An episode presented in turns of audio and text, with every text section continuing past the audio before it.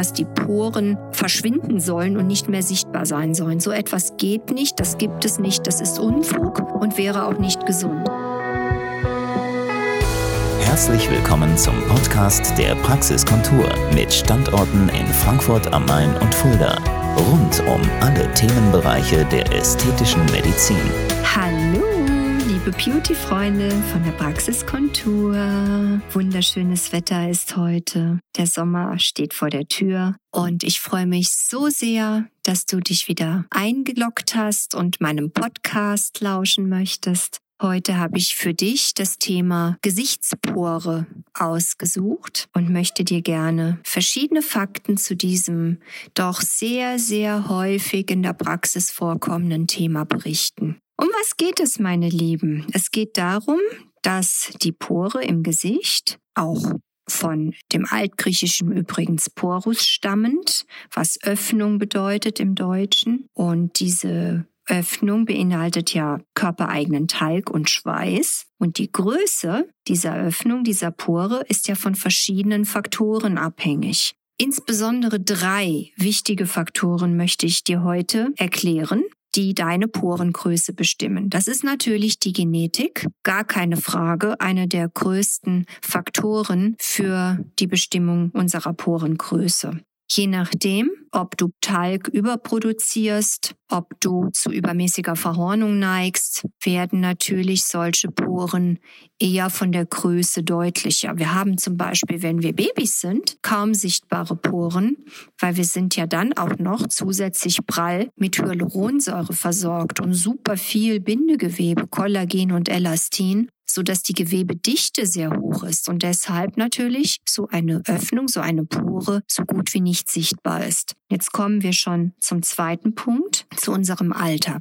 Wenn wir älter werden, verändert sich die Zusammensetzung der Haut, die Hautstruktur verändert sich, wir verlieren Bindegewebe. Dadurch ist sozusagen der Zusammenhalt, die Verfestigung unseres Gewebes so nicht mehr gewährleistet und die Pore wird deutlicher und größer weil sie wird ja nicht mehr so sehr komprimiert durch umgebendes Hyaluron und Bindegewebe. Und wenn man da nicht nachhilft, wird sie noch größer. Also bei nicht nachhelfenden Patienten ist ganz klar im zunehmenden Alter die Porengröße, die größer wird, auch Ausdruck des älter gewordenen Gesichtes. Ganz klar.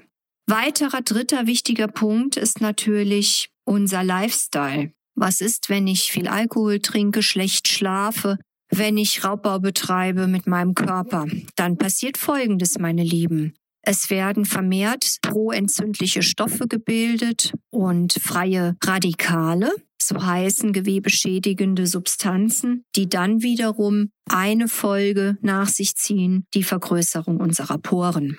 Jetzt habt ihr schon mal verstanden, wie das eigentlich zustande kommt, dass bei dem einen die Poren größer sind als bei dem anderen Patienten. Jetzt fragt ihr euch, liebste Nicole, was können wir denn tun? Also erstmal der allerwichtigste Punkt, ihr müsst verstehen, dass die Porensichtbarkeit nicht auf Null runtergehen kann, weil der darin enthaltene Talg und Schweiß uns natürlich auch beschützt und auch das Eindringen von Keimen und anderen Schädlichkeiten verhindert wird dadurch. Aber damit nicht Alters, Lifestyle oder Genetik getriggert die Pore immer größer wird, kann ich natürlich euch als Ärztin tolle Sachen anbieten.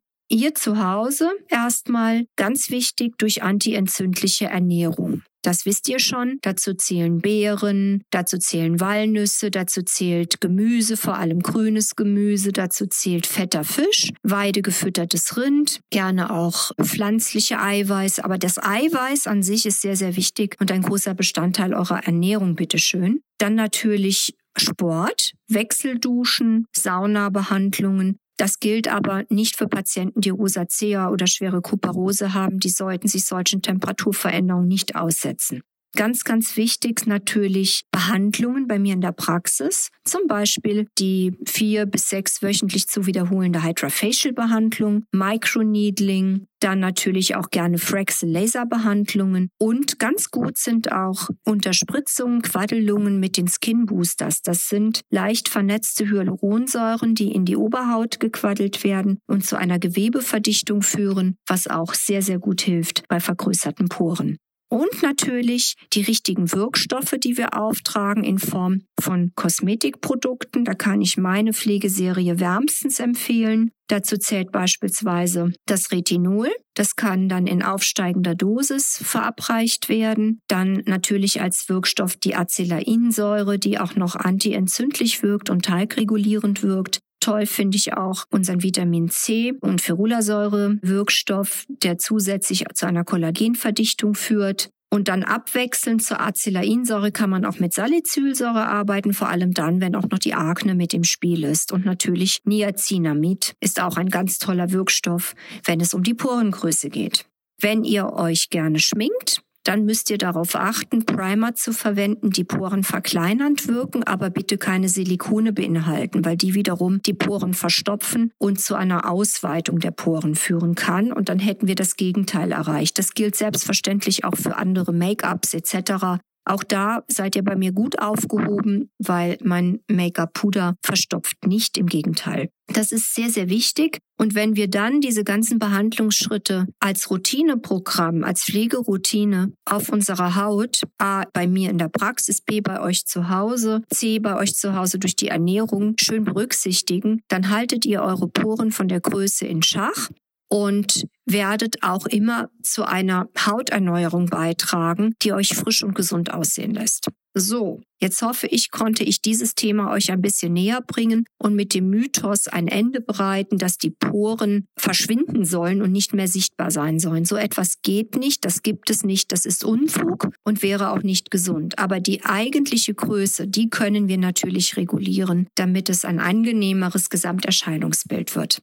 In dem Sinne, meine lieben Beauty-Freunde, hoffe ich euch das Thema ein bisschen näher gebracht zu haben und freue mich auf euch in einem persönlichen Gespräch, das Thema vielleicht nochmal besprechen zu dürfen oder euch auch zu anderen Themen der Praxiskontur beraten zu dürfen. Bis bald! Das war der Podcast der Praxiskontur. Sie finden uns im Steinweg 10 in Frankfurt am Main, in der Friedrichstraße 13 in Fulda, online unter praxis-kontur.de sowie auf Facebook, Instagram und YouTube.